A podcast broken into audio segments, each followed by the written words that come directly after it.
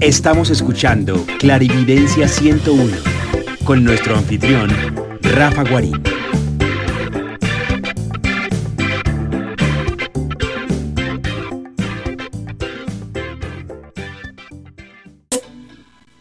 Cómo Bocas de Ceniza es el lugar en el que ese río se vuelve mar.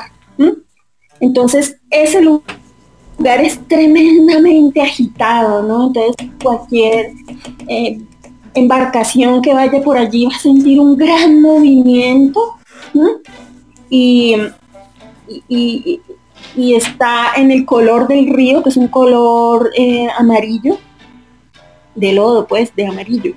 Y de repente, de estación, de pasar bocas de ceniza, sale al mar y de repente, de un momento a otro, cambia todo, todo alrededor y se vuelve azul intenso y, un océano tranquilo, ¿no?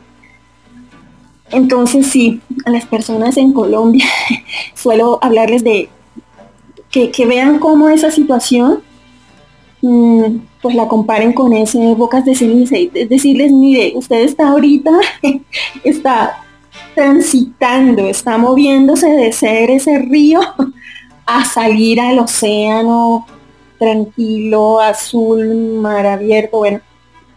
Y cómo eso tiene que suceder en una agitación. Esa, la carta de la muerte, nos explica ese espacio, ese bocas de ceniza esa transición. Exacto, y que es muy agitada y entonces la persona siente que no, que no, que no va a poder. Es también, Rafael, una resistencia al cambio.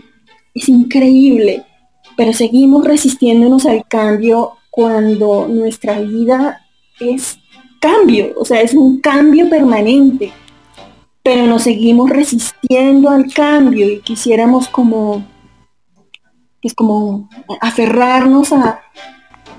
La, comodidad de lo conocido. Y puede que lo que venga sea mejor,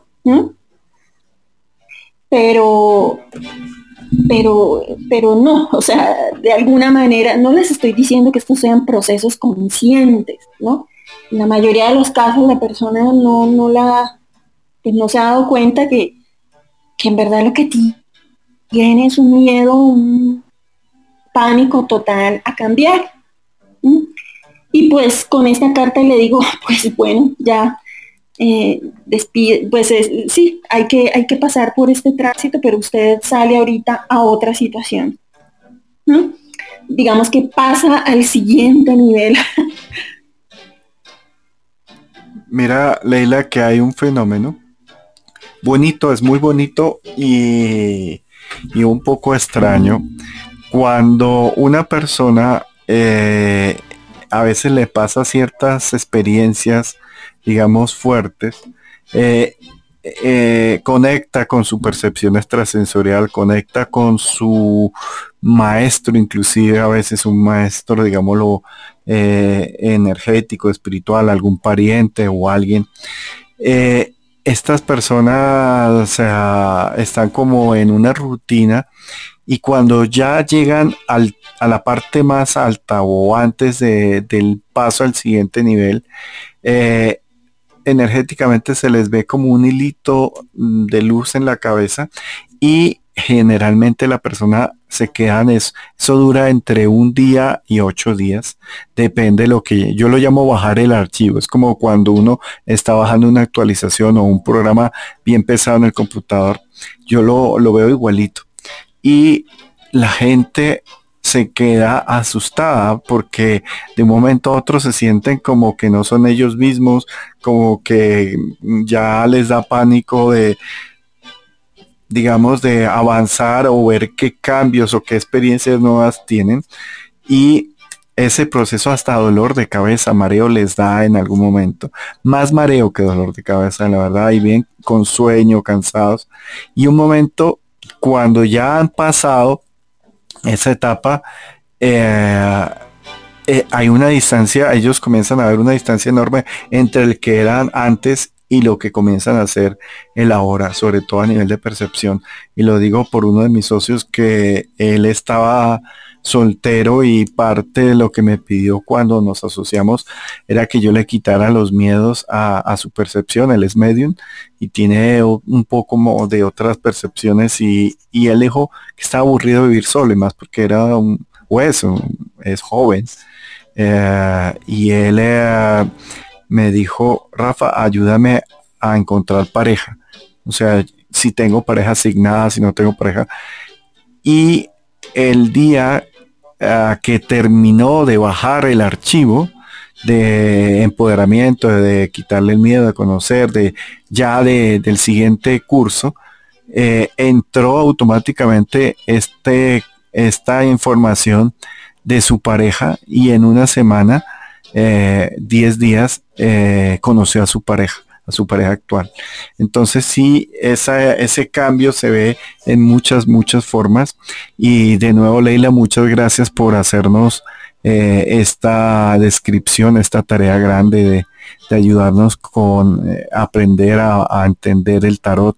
De pronto no a manejarlo porque necesitaríamos un poquito la ubicación de las cartas y necesitaríamos video, pero sí para tener un apoyo a ese conocimiento, a esa eh, descripción eh, profunda que hay en cada una de las cartas. Y ya para, digamos, dado por terminado el tema del tarot, le doy todas las gracias a ustedes y quiero preguntarle sobre un tema que le apasiona bastante a Leila, que es sobre el ICHIN. Entonces, eh, cuéntanos, Leila, que yo sé que tú querías contarnos esa relación que se puede encontrar entre estos dos eh, mancias o entre la mancia y el oráculo de Lichín. Sí, sí, cierto. Mm, antes quería contarles una... Bueno, ahorita que estabas hablando, Rafael, de ese tema, mm, me hizo acordar, digamos, una lectura que me mostró como, no sé,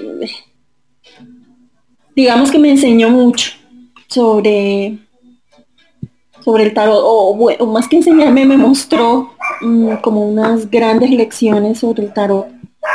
Y es, digamos que ya, bueno, una persona muy, muy cercana a mí, eh, Julieta, ella eh, me pidió que le leyera el tarot. Eh, yo, pues bueno, estaba, estaba tan ocupada que no, no podía, bueno, lo fuimos aplazando y finalmente lo, un, buen día lo hicimos, ¿no? Y, pues Julieta es, eh, pues era de mis mejores amigas, ¿no? la más de mis mejores amigas y ella me dice que, sí, que necesitaba porque tenía muchas dudas sobre su pareja, sobre los proyectos, sobre... Entonces le dije que bueno y, eh, abrí, la, las cartas, ¿no? Eh, abrí el tarot. Pero entonces lo que salió fue tan extraño, o sea, fue tan extraño que enseguida le dije, debe ser, le dije yo a ella, debe ser que yo ya te conozco tanto, ¿no? Porque como hablamos Rafael el, domingo, el lunes, bueno, em, como lo hablamos, leerle a las personas que uno conoce, que uno quiere, es lo más difícil. Porque entonces ese trabajo que yo les contaba, que a mí me parece lo más complicado, que es poner distancia, ¿no? De mis propias valoraciones y de mis propias formas de, entender y moral y bueno, principios, poner distancia para poder presentarme a una persona y permitirle que me sorprenda, o sea, que me muestre algo que no, que no es que estoy dispuesta, ¿no? Que eso también ah, lo veíamos con la, la carta de la torre, ¿no? como uno frente al consultante tiene que estar dispuesto a, encontrar a alguien completamente diferente, no alguien que, uno va a ubicar como en un, en una, en alguna esquema, sino alguien nuevo. Entonces, pues claro, vi esta lectura tan extraña que yo le dije, mira, debe ser porque yo ya te, te conozco tanto que que me sale completamente raro, loco, ¿no? O sea, con decirles que salía cosas como que, como que ella se iba a alegrar, por ejemplo, aquí le salía una gran alegría porque su pareja, o sea, la pareja de ella iba a conseguir otra mujer, ¿no? Decía, y, aquí apareces feliz, feliz, se te ve o, te siento aquí también de los proyectos, no, este proyecto no te importa, o sea, va a llegar un punto en que este proyecto realmente no te importa y resulta que es el proyecto en el que ella pues había dedicado gran parte de su vida. Pues resulta que, ella murió, ¿no? Julieta murió y, y, lo que estaba mostrando el tarot era fue extraño, ¿no? Es, es, casi que yo se los dejo a ustedes para que me ayuden a entender porque yo sigo pensando en qué pasó allí. Terminé que leyendo las cartas a, su espíritu, a, la persona que, que, después de haber dejado su cuerpo iba a, darle más valor por ejemplo, sí, lo material, lo que, los proyectos del negocio que ella estaba trabajando mucho y en el que tenía tantas preguntas, no le importaba, no era lo importante, y que se pusiera feliz, muy, muy feliz porque su pareja conseguía otra, ¿ves? Entonces, bueno, para cerrar con eso, ¿no? Yo sé que esos son los temas en los que ustedes hablan y pues yo siempre he tenido como esa esa, esa pregunta de qué pasó allí, ¿no? ¿Qué fue lo que, lo que leí? Bueno, de hecho le dije, no, esto está tan extraño que debe ser porque ya te conozco tanto que pues no, no puedo leerte bien. Pero bueno, esas se las dejo. Ahora paso al bichín. Y es eh, para mi intención es dejarles esa espina a quienes no, a quienes no la tienen ya, ¿no? Bueno, el ICHIN, eh, el ICHIN eh, digamos que ya no estamos hablando de, arcanos, sino de hexagramas, ¿no? Y estos hexagramas eh, tienen, mm, estos hexagramas representan diferentes elementos de la naturaleza, ¿no? O que o, muchos de ellos, ¿no? De la naturaleza, pero o también de situaciones humanas muy, muy, muy humanas. Resulta que estos, hexagramas, bueno, ustedes saben, ¿no? El I eh, pues hay varias formas de consultarlo. Eh, hay personas que lo hacen con unas ramitas de bambú y manipulando estas ramitas, bueno, con ciertos, mm, con ciertos eh, instrucciones llegan a ese hexagrama. Hexagrama son seis líneas, ¿no? Que puede ser eh, yin o yang, ¿no? Eh, quebrada o, una línea continua. Eh, también se puede llegar a través de tres monedas chinas. entonces, lanzando como pues es un hexagrama, o sea, lanzando seis veces las monedas se puede llegar a, a, tenerlas, ¿no? Y ahora, fíjense que ahora en la, en la pandemia, pues como no podía con las personas, eh, pues darme con ellas y, mostrarles las varitas de bambú o las monedas chinas, encontré una página cualquiera que, de, internet, una página de internet que me daba los hexagramas, sobre todo a las personas con las que, a las consultantes, ¿no?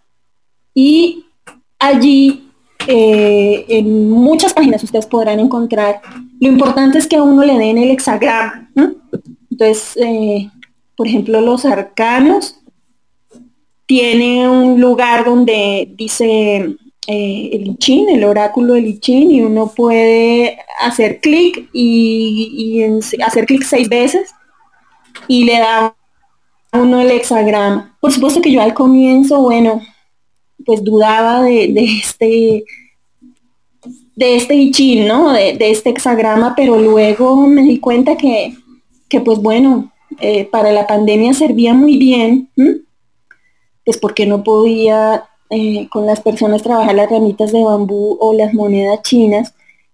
Y lo importante era el hexagrama, no tanto para nada como la interpretación que dan en estos sitios de ese hexagrama, sino tener el hexagrama allí, ¿no? Entonces, estos hexagramas, mm, eh, digamos que fueron explicados hace ah, miles de años eh, por antiguos sabios chinos y, de diferentes épocas que han construido como qué significan estos hexagramas, ¿no? ¿Qué son y qué representan?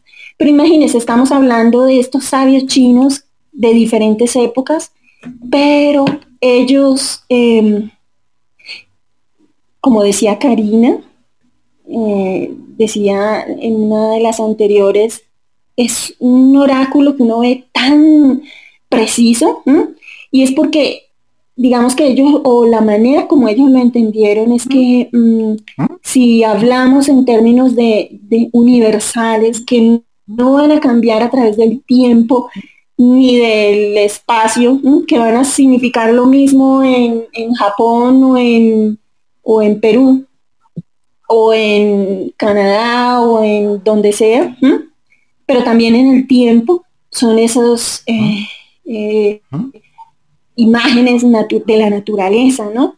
O imágenes muy profundas, ya sea o de la naturaleza o muy profundas humanas, ¿no? Entonces por eso encontramos eh, hexagramas que se conforman por figuras como el, por decirles algo, el viento sobre el fuego, el lago sobre la montaña, la montaña bajo el trueno.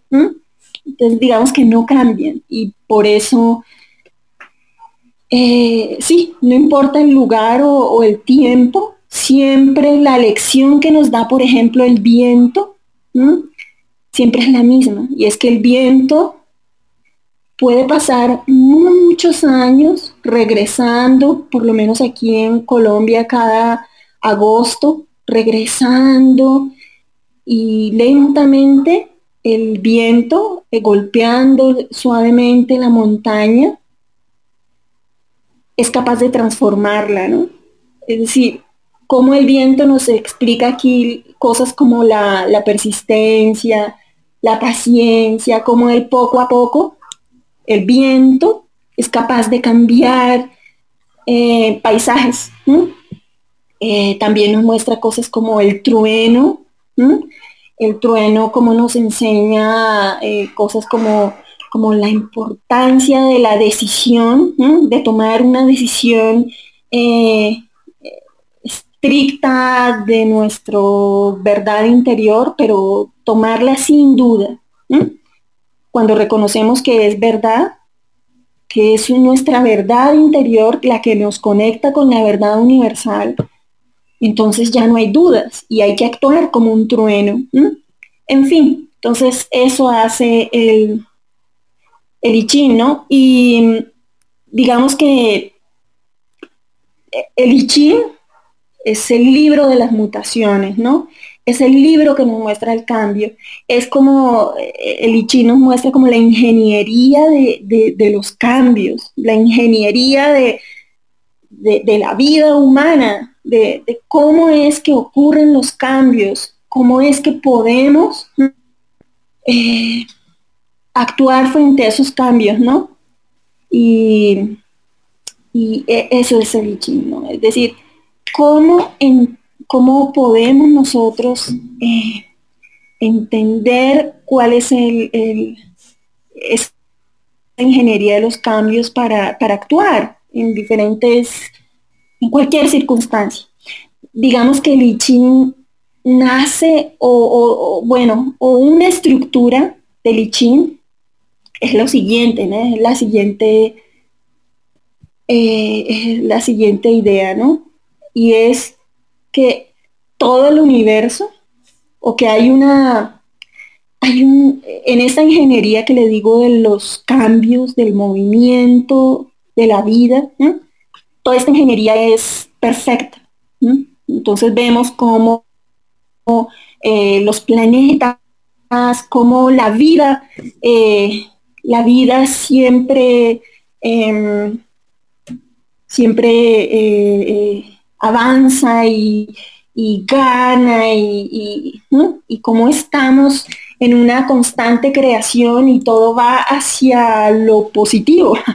O sea, es, todo en el universo está creado para, para construirnos, para, para, para lo positivo, para tener una energía eh, de verdad universal, ¿no? Y, cómo todo el universo va naturalmente, sin esfuerzo, hacia esa constante creación y recreación perfecta, positiva. Pero entonces, ¿qué pasa? Los humanos, los humanos intervenimos sobre esa, ese, esos, sobre ese flujo, sobre esa creación positiva, los humanos intervenimos eh, sobre todo a través de los miedos y a través de los deseos, ¿no? Entonces, mm, muchas veces eh, intervenimos sobre ese, movimiento que tendría que ser perfecto, eh, intervenimos para, lograr algo porque deseamos. Eh, nuestra, nuestra equivocada noción de lo que es la felicidad, ¿no? Que es una, esa equivocada noción es una sucesión de acontecimientos felices un acontecimiento feliz que sucede al otro, al otro, al otro. y cómo esos deseos eh, también nos llevan a que nosotros creamos, nos veamos en la necesidad de intervenir en el destino. Es decir, eh, creemos, por ejemplo, para darle ya, eh, para aterrizar esto, em, por ejemplo, Mm, no sé, digamos, no tengo trabajo, por ejemplo, y, y entonces yo siento que tengo que intervenir y tengo que, ah, con todas mis fuerzas, tengo que ir a, buscar, a, convencer, a, pues, por ejemplo, allí estoy a través del deseo como tratando de, digamos, a ver, trato de explicarlo. Fíjate que Rafael me preguntaba hace, yo no sé si en la anterior o en la otra sesión, sobre la relación de las religiones con el tarot. Entonces le, le, respondía o le contaba algo que, que pues eh, se ha visto, que todas las religiones eh, coinciden en muchos, muchos em, propósitos. Entre ellos está el de, el de entregar a Dios los problemas, ¿no? Entregar a Dios el sacrificio, entregar a Dios la angustia, entregar. Entonces fíjate que eh, aquí el I Ching nos explica cómo, eh, cómo entregar, que es uno de esos que se comparten en todas las religiones, incluso en este libro tan sabio, ¿no? Mm, entregar se refiere a quitar de cualquier problema, de cualquier situación, quitarle mis miedos como mis deseos.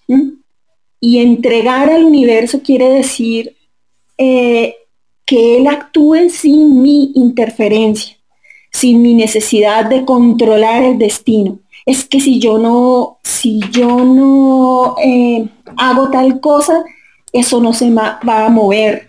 Si yo no intervengo, esto no va a, resultar. Es como, como una, eh, una incapacidad de, de relajarse y de realmente creer y confiar en este orden universal de que es constructivo.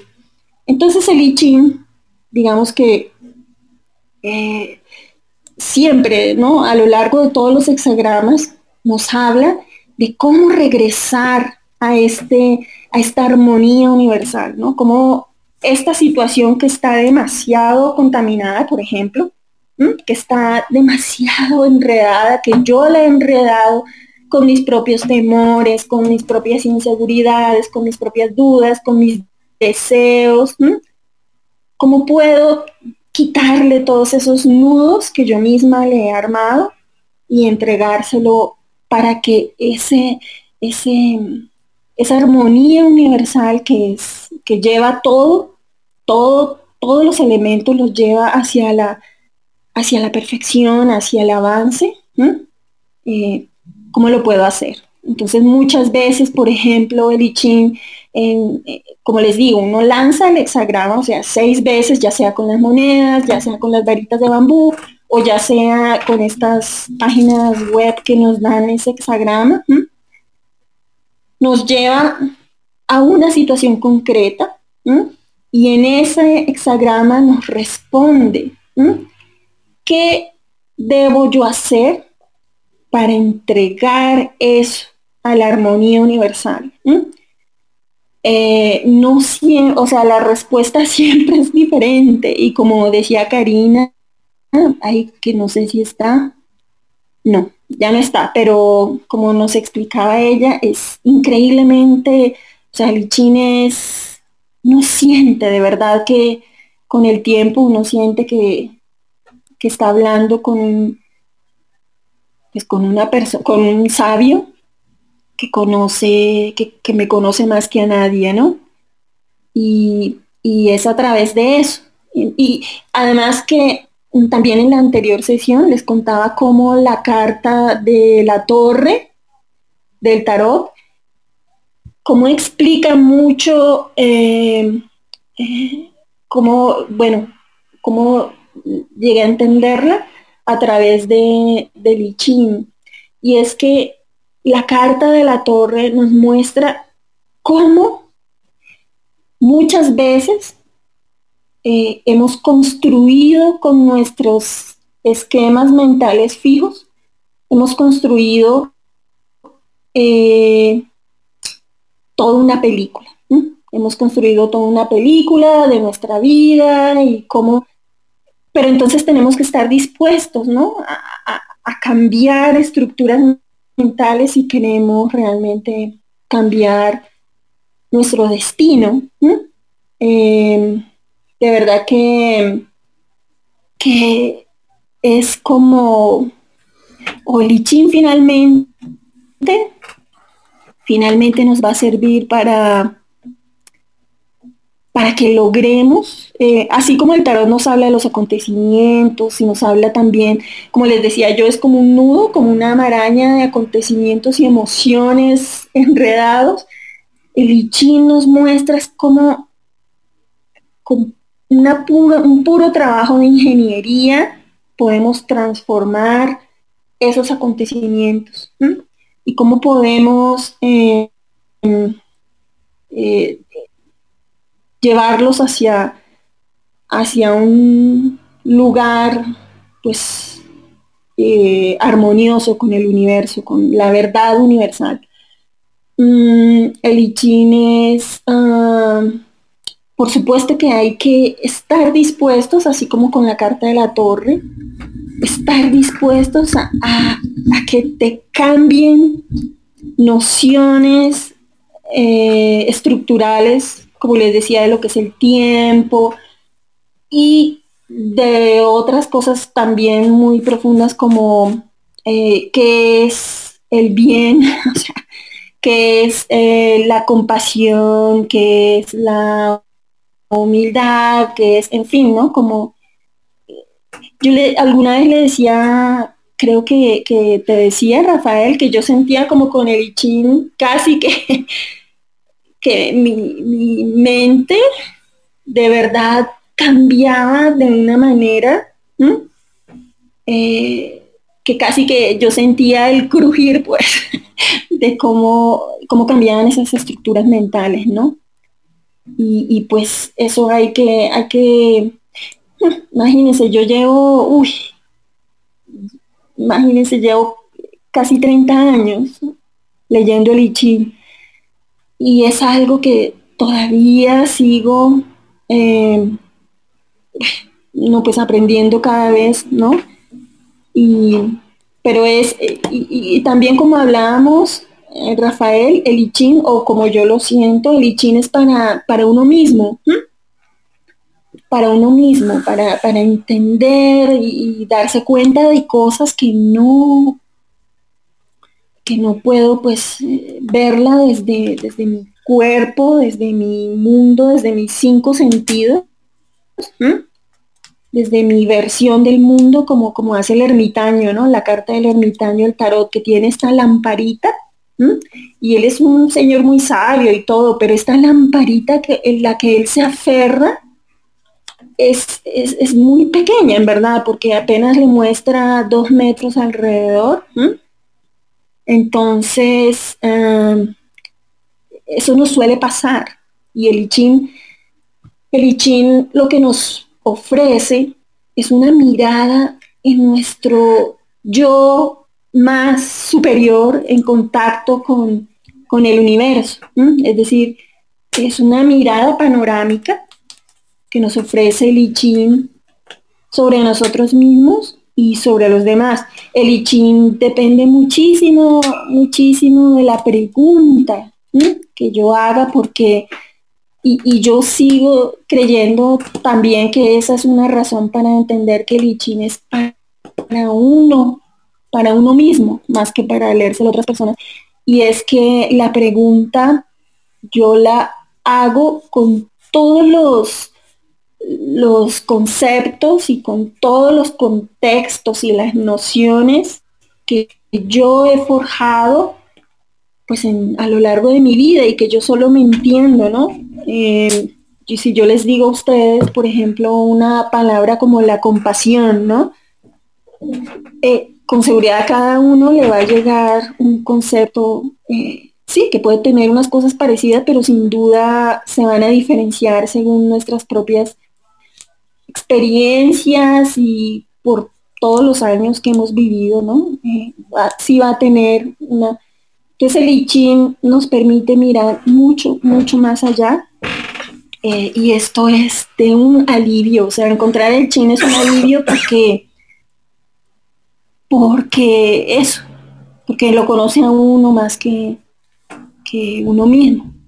Y porque, miren, por ejemplo, ustedes hablan con, con alguien que quieren mucho pero ese alguien, digamos que tiene una edición de lo que ustedes le han contado. Exacto. Y es parcializado. Exacto, exacto. Y que cada vez que, me encuentro contigo, Rafael, yo te cuento y tú solo cuando me ves a mí, eh, abres como ese, ese espacio en tu mente y en el que tienes un archivo que dice Leila Flores y entonces allí tienes como es pero todo lo demás, todo lo que implica cada momento de silencio, de soledad, cada reflexión, todo lo de mi pasado, incluso lo que no recuerdo. Eh, Borges decía algo así como que el olvido, ustedes me corregirán, el olvido es la forma más perfeccionada de la memoria. Y es como en el olvido tenemos información súper clave que explica por qué somos así, que tememos, por qué soñamos así, por qué le tenemos miedo a las cosas así en el olvido. Entonces todo esto, ay, y de hecho, de hecho hay un prólogo que hizo Borges de Lichín eh, apenas y, pues porque es un libro que es un oráculo bueno que ha ayudado, imagínense, no solo a, muchas personas en su cotidiano, sino también a artistas, a pensadores, a, en fin, como a, reunirse con su yo más elevado y en contacto con, con la verdad universal, ¿no?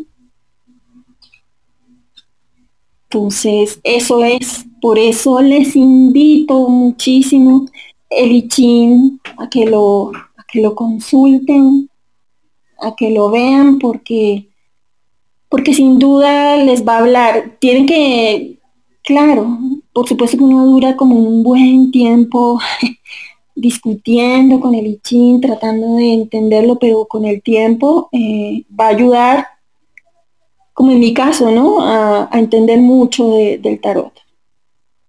Gracias a Lichi. Pues Leila, muchas gracias por toda tu información.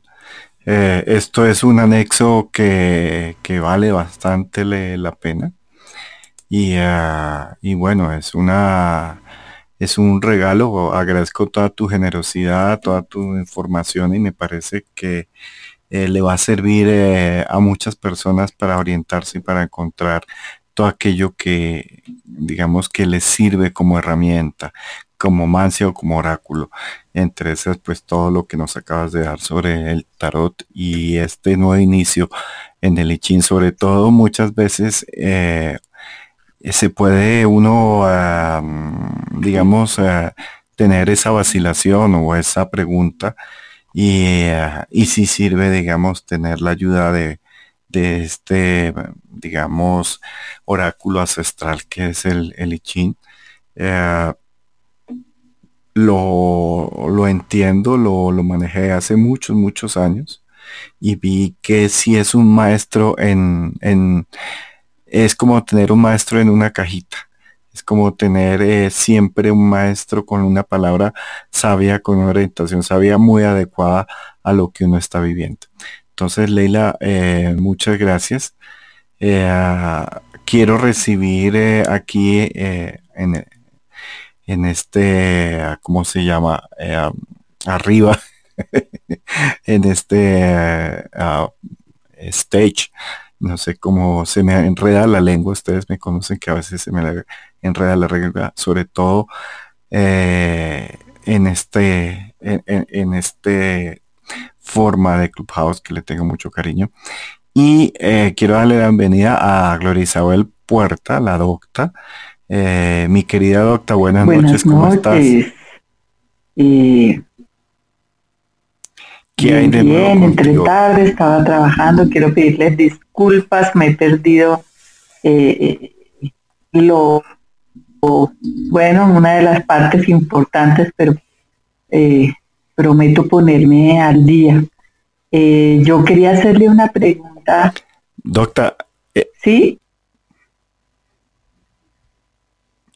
No, que te iba a decir que no se te olvide que Todas estas informaciones están en Spotify, en Rafa Wayne 101 Clarividencia. Y invito a las personas que están aquí a eh, digamos, eh, buscar el perfil de Leila para que ustedes puedan eh, interactuar con ella y con Gloria Isabel, digamos, mi amiga y socia de hace muchos años en este trabajo de, de investigar todas estas fenomenologías y hacer magia y sobre todo de los jabones, de los jabones mágicos hechos a conciencia y hechos con trabajo. Entonces te tenía que hacer esa introducción, si fuera. Gracias. Entonces cuéntame. No, quería preguntarle a Leila eh, la pregunta. Eh, eh, ¿Cómo se le pregunta al Lichin y si hay una diferencia con la pregunta que uno hace al tarot? Claro, sí. ¿Cómo estás, Gloria? Mucho conozco tus jabones y me encantan, realmente que sí, de verdad que sí. Bueno, la pregunta que haces es, sí, es, es, clave, ¿no? Porque, como les contaba, así como yo veo el I y el tarot después de, como les decía, 30 años, de estarlos consultando y sobre todo pues tratando de entenderlos. Eh, así como les decía que entiendo el tarot, lo veo más enfocado hacia los demás, eh, el ichín más hacia, hacia mí misma, ¿no? Entonces, así la pregunta, pues también La pregunta eh, puede ser, las preguntas pueden ser de, pueden ser, por ejemplo, de sí o no, si quieres, pero con el I no. El I siempre te va a hablar es del proceso, siempre te va a hablar es de e, el, camino, más que el resultado. Entonces, al I a ver, el I sí tiene esa posibilidad de, decirte, como ninguno, de decirte em, cosas que van a suceder, ¿no? Sí tiene esta posibilidad de decirte mm, cuidado, de alertarte, va a pasar algo negativo, algo positivo. Mejor dicho, eh, sí tiene esta posibilidad. Pero sobre todo, me parece a mí que le podemos sacar más jugo cuando eso de cómo transformar. Recuerden que siempre el ICHIN es, la ingeniería del cambio, ¿no? De las mutaciones. ¿Cómo puedo yo hacer? ¿Cómo puedo yo hacer? ¿Cómo, cómo? Además, a mí me parece que cualquier pregunta que uno le haga al mejor si la puede relacionar con esa gran pregunta que yo les decía que, es la que, es de lo que habla el Ichini, es cómo yo llevo tal determinada situación, ¿no? ¿Cómo la llevo yo a esa armonía universal? ¿Cómo la entrego yo? ¿Cómo la devuelvo yo a, la, a esa armonía? ¿no? ¿Cómo la... Entonces, eh, Siempre, cualquier pregunta que yo haga que tienda a eso, me parece a mí. Entonces, por ejemplo, um, a ver, un ejemplo, um, un proyecto que no lo veo muy, no sé, no sé si va a salir bien, si va a salir mal, si, si me va a quitar tiempo, pero no me va a dejar ningún beneficio. Entonces yo le puedo preguntar al I mm, eh, bueno, cómo, en qué, en qué situación está ese proyecto en cuanto a la verdad universal, ¿no? En cuanto a esa armonía. O, Recuerden que el Ichi nos muestra un panorama, como una fotografía panorámica. El Ichi puede ver no solo esa, esa cuestión en concreto, sino todos los personajes y a nosotros mismos desde, desde arriba, ¿no? Entonces puedo preguntarle mucho en qué situaciones, que me hable, que, me hable de cómo es, cómo es la, verdadera situación en la que yo quiero saber. Es que imagínense, muchas veces uno, pero muchas veces, y, esto no solo lo veo a través del I sino del tarot, en la gran mayoría de las veces uno tiene apenas una partecita de la versión de las cosas. Así sea mi propia vida, pero uno tiene un pedacito de la verdad, de la versión, ¿no? De, Entonces, por ejemplo, esto el Ichin insiste muchísimo, ¿no? Y es que, mm, eh, y es, nos ayuda a evitar como esa, esa, esa tendencia a interpretar a los demás, ¿no? Entonces, por ejemplo, eh, fulanito, ¿no? El fulanito, un compañero de trabajo que no me soporto, o el vecino, el vecino que es insoportable, que es cansón, que... Pero, pero resulta que yo no conozco sino mi versión, o sea, lo que ocurre en, en mi casa, pero no, no tengo la versión de él que sería, del vecino, que sería el 50%, si no es que más, de, lo que, de lo que yo no conozco. Entonces, muchos acontecimientos, muchas situaciones en la vida, uno eh, apenas tiene un porcentaje muy chiquito de la información. Y el resto son cosas que uno se imagina. Entonces uno se arma unas películas. Y entonces uno dice, ay, fulanito, no, es que es un odioso porque es que yo lo he visto y, resulta que yo sé que él hace eso porque, porque yo le caigo mal y quiere mi, quiere mi, desgracia, bueno, no sé. Entonces el I tener en cuenta con las preguntas que el I tiene la capacidad de mostrarnos toda la versión completa. Entonces esto es muy importante para que decidamos la pregunta. Mientras que el tarot, el tarot eh, siempre me va a decir, o bueno, por lo menos como les digo, ¿no? Yo les hablo desde mi, desde mi forma de interpretar el tarot. El tarot siempre nos va a hablar de, de, de los acontecimientos, de las personas, etcétera, pero a través de lo emocional, del mundo interior de la persona, ¿no? Entonces en eso el I Ching sí tiene como esa capacidad macro, esa capacidad de tomar la fotografía panorámica, mientras que el tarot toma la fotografía como quieras, mm, pero a través del mundo interior, de las emociones y del consultante.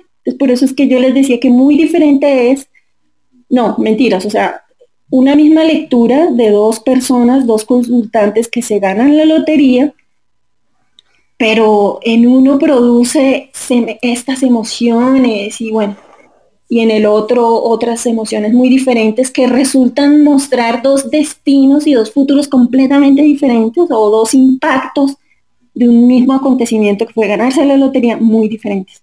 El I nos mostraría las emociones mías de, las personas a las que, que, me acompañan, de, mejor dicho, algo mucho más, más en conexión mía con el universo. Así tal cual. Entonces, por eso, así tienen que ser nuestras preguntas, ¿no? Entonces. Muy, muy interesante, Leila. Eh, Leila, eh, mira que esto eh, digo que ha sido como un anexo que, es muy importante porque esa diferencia, vuelvo y digo y la reitero, es clave. El saber que el tarot sirve mucho para, para interpretar a los demás y este I siempre tiene esta cualidad de no estar parcializado, sino de mostrarte cuál es el teatro y tus funciones dentro de ese teatro. Y pues docta, eh, tú sabes que por acá bienvenida. Quiero darle la palabra a mi amigo Víctor. Víctor, buenas noches, ¿cómo estás tú? ¿Qué hay de nuevo? Hola, mi Rafa, hola a todos, buenas noches. ¿Qué más, Víctor? bien. ¿Qué hay, qué hay de bacano? Que hace harto que no nos todo rico, todo rico, todo está ah, muy bien. Pues es que estamos trabajando un poquito en las noches y levantándonos muy temprano, entonces a veces se alarga y ya terminó a las 11, 12 de la noche. Entonces a veces por eso no ingreso. Pero he estado escuchando en Spotify que me parece que ha sido un trabajo muy valioso. Yo te agradezco mucho, Rafa, Spotify, porque nos desatrasa, nos lo permite hacer horas pues, en, que, en que uno se sienta, toma nota, porque muchas veces aquí pues estamos pendientes hasta de otros detalles. Pero en Spotify una maravilla, yo creo que es un súper regalo el que nos estás haciendo a todos. Con esa retroalimentación para, para continuar con Spotify. Me parece eh, chévere. Muchas gracias por esa retroalimentación, Víctor. No, y te vas a volver más famoso, eso sí pues también ayuda. Víctor, una pregunta. Eh, ¿cómo, ¿Cómo ves a Leila? ¿Qué preguntas tienes? ¿Qué nos quieres contar de tus experiencias, de todo esto? No, yo, yo sí tenía una pregunta, Rafa, porque en el seguimiento que he hecho, pues el trabajo que tú haces con el tarot, Has hablado mucho de, recordamos que el primer tarot está guardado en Londres, eh, con unas figuras muy especiales, que fue uno de los libros que se salvó de, del incendio en Alejandría y todavía pues conservan el libro en, Inglaterra. Y ahí pues se empiezan a crecer todos los tarot. Y tú decías que era muy importante estudiar los símbolos, incluso ir hasta los celtas, para la interpretación propia que uno va a terminar haciendo de los tarot porque creo que cada tarot como que se va incorporando en uno, pero a mí sí me resuena mucho el juntar el otro con el sigo mismo, ¿cierto? Consigo mismo, y Leila, eh, yo siento su pasión por el I cómo, logra conectar casi que, que dos miradas occidentales y orientales y que la hace entender desde el I mejor las cartas del tarot porque desde la mancia, eh, para mí el, tarot es, es, una mancia, ¿cierto? Es una capacidad especial y el I es un maestro, ¿cierto? Es un maestro interior que despierta a través de, de preguntarle a ese, a ese ser interior. Entonces ella nos decía que ha entendido algunas cartas y que ha entendido algunas cosas del tarot. Y me gustaría saber cómo hizo la conexión. Yo sé que llevamos pues 30 años y me parece que la pregunta podría ser muy obvia, pero sí me deja como, como la sensación de que la mancia es un proceso.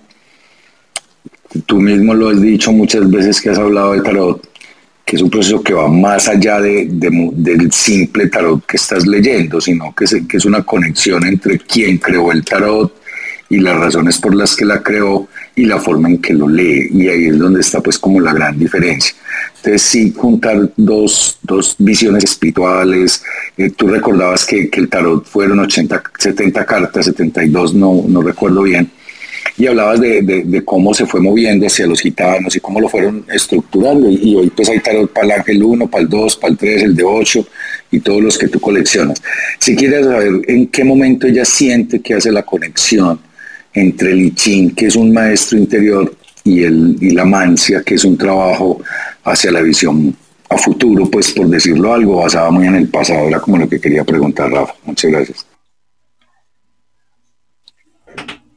Sí, Víctor, muchas gracias por tu interés. Mira, mm, sin duda, eh, sí, tal como lo, eh, como lo dices, se trata de dos, oráculos tan diferentes, de épocas diferentes, procesos, historias bastante diferentes, pero, pero pues tienen en común o los lugares en los que se encuentran en los que convergen son en el humano, en la vida de los humanos. Entonces fíjate que tanto para el I como el tarot, eh, eh, digamos que se parte de una noción de, eh, por ejemplo, del tiempo, ¿no? De lo que hablábamos en la primera sesión, y es como ambos eh, nacen de, o, digamos que para poder acercarse a ellos uno tiene que estar dispuesto a entender que el tiempo eh, no es este artificial que nos han, pues que hemos aprendido, ¿no? El que creamos para, para la agricultura y para la navegación y etcétera, ¿no? Entonces, por ejemplo, de allí del tiempo. Y, es más, yo creo que en mi caso empezó por ahí. Empezó por esta noción del tiempo. Entonces, tanto en las lecturas de, digo, de la literatura sobre el I como sobre el tarot, eh, ambos partían de esto, de cómo tenemos que diferenciar. Es que lo del tiempo ha sido una cuestión, pues mira, pues que se ha avanzado mucho más allá de lo que debió hacer, ¿no? Y ya nos determina nuestras vidas, una noción artificial, como que el antes, el después, y ya no podemos, o bueno, en muchas partes no podemos renunciar fácilmente a, a la noción del tiempo, a lo que ya pasó, pasó, a lo que al futuro eh, todavía es incierto, eh, en fin, ¿no? Y, hace una hora, una hora después, eh, dentro de cuatro horas, el antes, el después. Y ahí hemos vaciado toda nuestra, toda nuestra vida. Y para entender cualquier cosa necesitamos preguntar cuánto mide. Digamos, eh, qué, relación tiene con, nuestra, o qué características organolépticas tiene, ¿no? Entonces digamos que estamos eh, eh, a través de esa, esa fue una primera noción, Víctor, ¿no? La del tiempo, estudiar el tiempo. Y, y, después de esa muchas otras más, ¿no? pero el tiempo fue la, primordial, yo creo. Yo voy a meter ahí la cucharada sí, por, favor. una información y les voy a enredar aún más la cabeza, porque eh, es un reto también entender eh, las creaciones del hombre y cuáles son sus entornos. Eh, entiendan que la cultura egipcia tenía unos pensamientos cosmogónicos, cosmológicos, una iconografía, una iconología bastante propia, bastante, digamos, eh, eh, diría yo, eh, profunda. Y los egipcios siempre tuvieron problemas con los hititas y con los hititas ligados también a, lo que actualmente conoceríamos con estas culturas generadas en el Éufrates y en el Tigris, que son los persas sé que estoy diciendo un enredo eh, de temporalidad, pero es para entender un poquito eh, al ser humano y la creación del tarot. Eh, los persas y todas las culturas anteriores a los persas tenían una fascinación por la matemática, por la astronomía, por medir el tiempo y la distancia en sus viajes digamos que el florecimiento de, la cultura eh, de los hititas, de los persas, fue la navegación a través del mar. Eh, sabemos que los egipcios eran buenos para su río, pero no eran los más rápidos ni los más estructurados en sus viajes marítimos. Y todo este, digamos, unión que hay entre el Mediterráneo, el Mar Muerto, el Mar Rojo, todas estas zonas, eh, digamos, el, Golfo Pérsico, eh, siempre hay, ha habido rutas buscando, eh, digamos, esa, esa, esa conexión o esa ruta para llegar al mismo destino. Y estos primeros viajantes se comenzaron a dar cuenta que las estrellas que, digamos, eh, había una conexión con, con eh, los movimientos de los planetas eh, para su ubicación y para medir cuánto se demoraba en llegar por una ruta, sea por el Mediterráneo, sea por el Índico o por el Pérsico, o por tierra, porque ellos también habían navegantes de tierra. Y en algún momento pasa una magia en los puertos o en los crisoles en las cuales cada cultura eh, deja sus diferencias, eh, digamos, administrativas o políticas, y lo único que interesa es, eh, es el, comercio, lo que genere ganancia, lo que sea útil, lo que sea práctico. Lo digo porque yo soy de la escuela de Hong Kong en lo que se corresponde a, estudiar el hábitat o la arquitectura o, la salud o el feng shui eh, en un evento construido. Y eh, estos, eh, digamos, viajes entre puertos, siendo, digamos, militarmente y a veces culturalmente muy distintos, se comenzaron a dar ciertas mezclas entre los pueblos de Persia, los hititas, los eh, antes de los griegos, o sea, no me sé exactamente cuáles son los nombres, pero sí me sé cómo ubicar en el contexto. Y el tarot eh, comenzó eh, como un círculo astronómico o astrológico, en la cual digamos, se daba esa descripción, ese mapa estelar. Y eh, cuando comenzaron a ver eh, ciertos pueblos eh, que están actualmente localizados en lo que sería actualmente Palestina, Israel. esos pueblos navegantes y comerciantes comenzaron a generar un, una abstracción de, todo eh, ese, mm, digamos, lenguaje de astronomía, eh, de medición de distancias, de medición de tiempos, de filosofía, de magia, de procesos de alquimia. Y eh, hubo un gran aporte en Babilonia y es que el conocimiento en este gran puerto protegido eh, de los egipcios, pero que era anhelado por todas las culturas preromanas y pre-griegas, eh, ahorita se me olvidan los nombres, eh, los tengo porque los estudié bastante, sobre todo en la universidad. Eh, fue esa mezcla de, digamos, de toda esta información que se debía llevar en un barco o que se debía llevar, digamos, en un camello o en un caballo para una travesía bastante larga, para saber cómo tú eh, adoptabas ese, ese futuro o esa inercia o ese tiempo y se comenzaron a dar ciertas simbologías, incluso eh, los pulsos que están ahí son de origen mercante.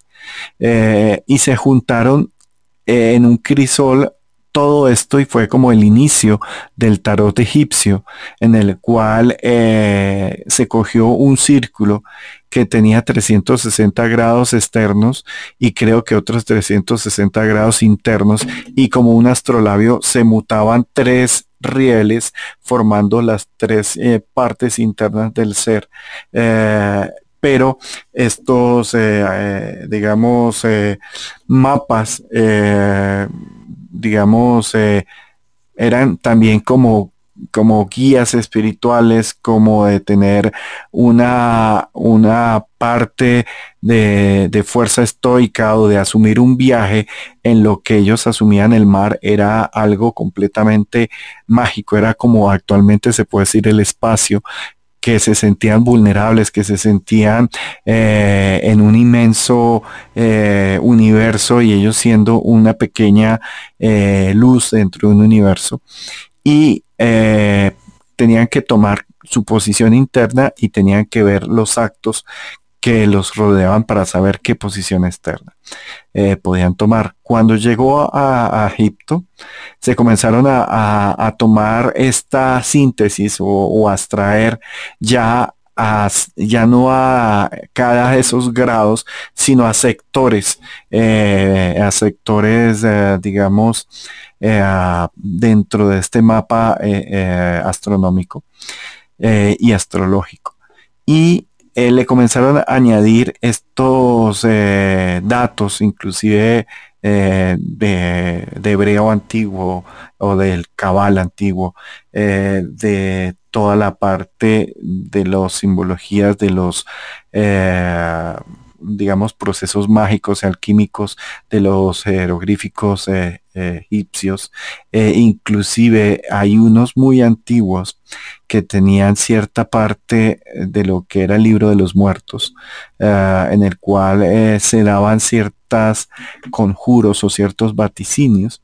Y eh, antes de ser, digamos, unas cartas, eran unos papiros en los cuales eran como una especie de poesía en la cual se le daba varios niveles de lectura según eh, tú eh, eras intérprete o si tú eras sacerdote y le podías hacer un intérprete, pero los sacerdotes cobraban plata.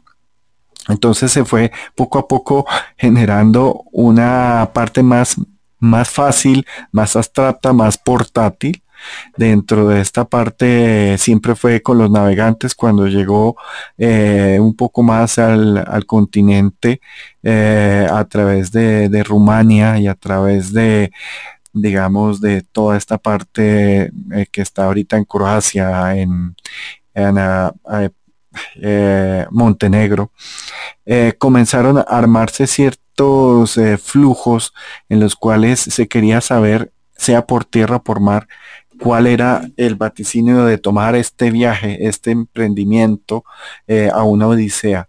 Y lo interesante es que la vida también se, se, comenzó a tomar como este viaje, como esta odisea que necesita tomar decisiones y tener actitud ante estas decisiones y que sirve tomar o, se, o, o percibir un poquito cuáles pueden ser esas eh, variables de, ese destino próximo. Cuando llegaron por los, eh, digamos, en Rumanía, eh, comenzaron a subir hacia los visigodos y astragodos, que ellos no, no he encontrado mucho la mezcla porque había cierta entre los astrogodos y visigodos cierta diferencia con lo con, con sus pueblos digamos para ellos incluso uno los deseaban como esclavos que generaron la cultura digamos gypsy los gitanos.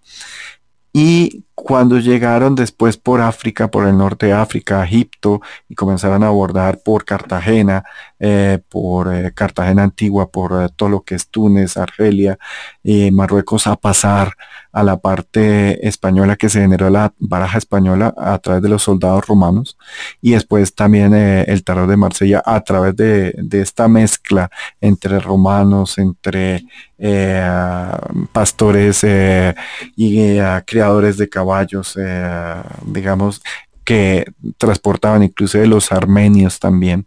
Y se dio cada vez esa abstracción más de, del tarot. Y cuando uno conoce ese universo o esas historias, inclusive uno ve eh, esa evolución en la misma iconografía eh, de iconología de los dibujos, eh, cada cultura los asumía dentro de un factor muy, ah, muy bonito. El problema fue cuando comenzó a, pasar eh, de una cultura yo diría animista, o sea, que creía en eh, la tierra, en el mar, en las estrellas de todo este pueblo persa, y pasaron a, Abraham y comenzaron a tener un poquito la, base de, la cultura musulmana que prohibía la representación de las imágenes. Entonces hubo una negación o un decaimiento eh, de, ese antiguo tarot de origen eh, hitita, de origen en lo que actualmente sería, vuelvo digo, bueno, actualmente no es Irán, Irak, pero digamos que todos conocemos un poquito lo que es la zona persa eh, del mundo. Y inclusive eh, en ciertas sufis y en ciertas culturas un poquito agnósticas eh, se alcanzaban a encontrar ciertas tablillas eh, un poquito con la predicción de, del tarot. Y ahí hay una unión ya más adentrado el, el, siglo primero y el siglo mil eh, cuando se comienzan a buscar estas riquezas a través de Oriente y estas tablitas se convierten también en una perfecta unión en, las varas chinas del destino y las tablas, eh, digamos, de origen persa y comenzaron a fundarse eh, un, un sinnumbre de, oráculos que eran portátiles y entre esas, ya más tardío, el, el I puesto que el I era una, un oráculo muy de élite, muy reservado a las grandes mm, familias y grandes filósofos de, la China.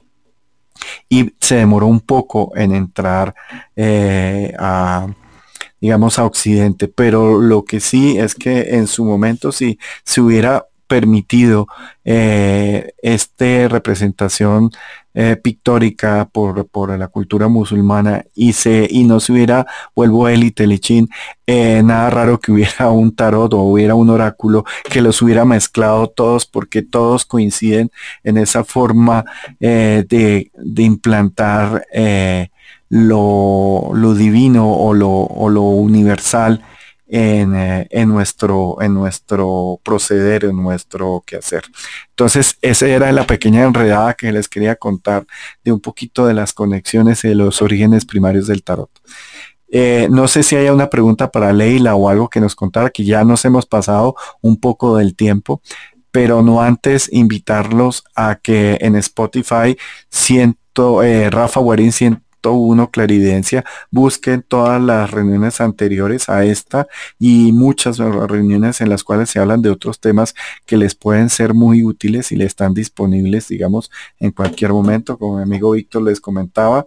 Si quieren eh, eh, saber más cuáles son las próximas reuniones y los próximos temas, sea en la hora medium o en 101 Claridencia, pues pongan la campanita y los invito a que sigan a, Leila en su perfil para que puedan tener a una persona que les digo que, que la admiro porque tiene mucha, mucha experiencia en lo que es el, tarot y, el I y a la docta también obviamente con toda su experiencia y con el tema muy, muy específico de, sus jabones. Eh, y bueno, no sé si hay alguna pregunta antes de culminar la reunión de hoy. Más que una pregunta, una sugerencia, que Leila y creo que Beatriz no tienen su Instagram en el perfil de, de aquí. No sé si pudieran compartirlo o para seguirlas también por esa red social. Leila. No, yo no tengo Instagram. Ah, no. Tengo únicamente eh, mi correo electrónico eh, y ahí puede ser, que es eh, arroba gmail.com.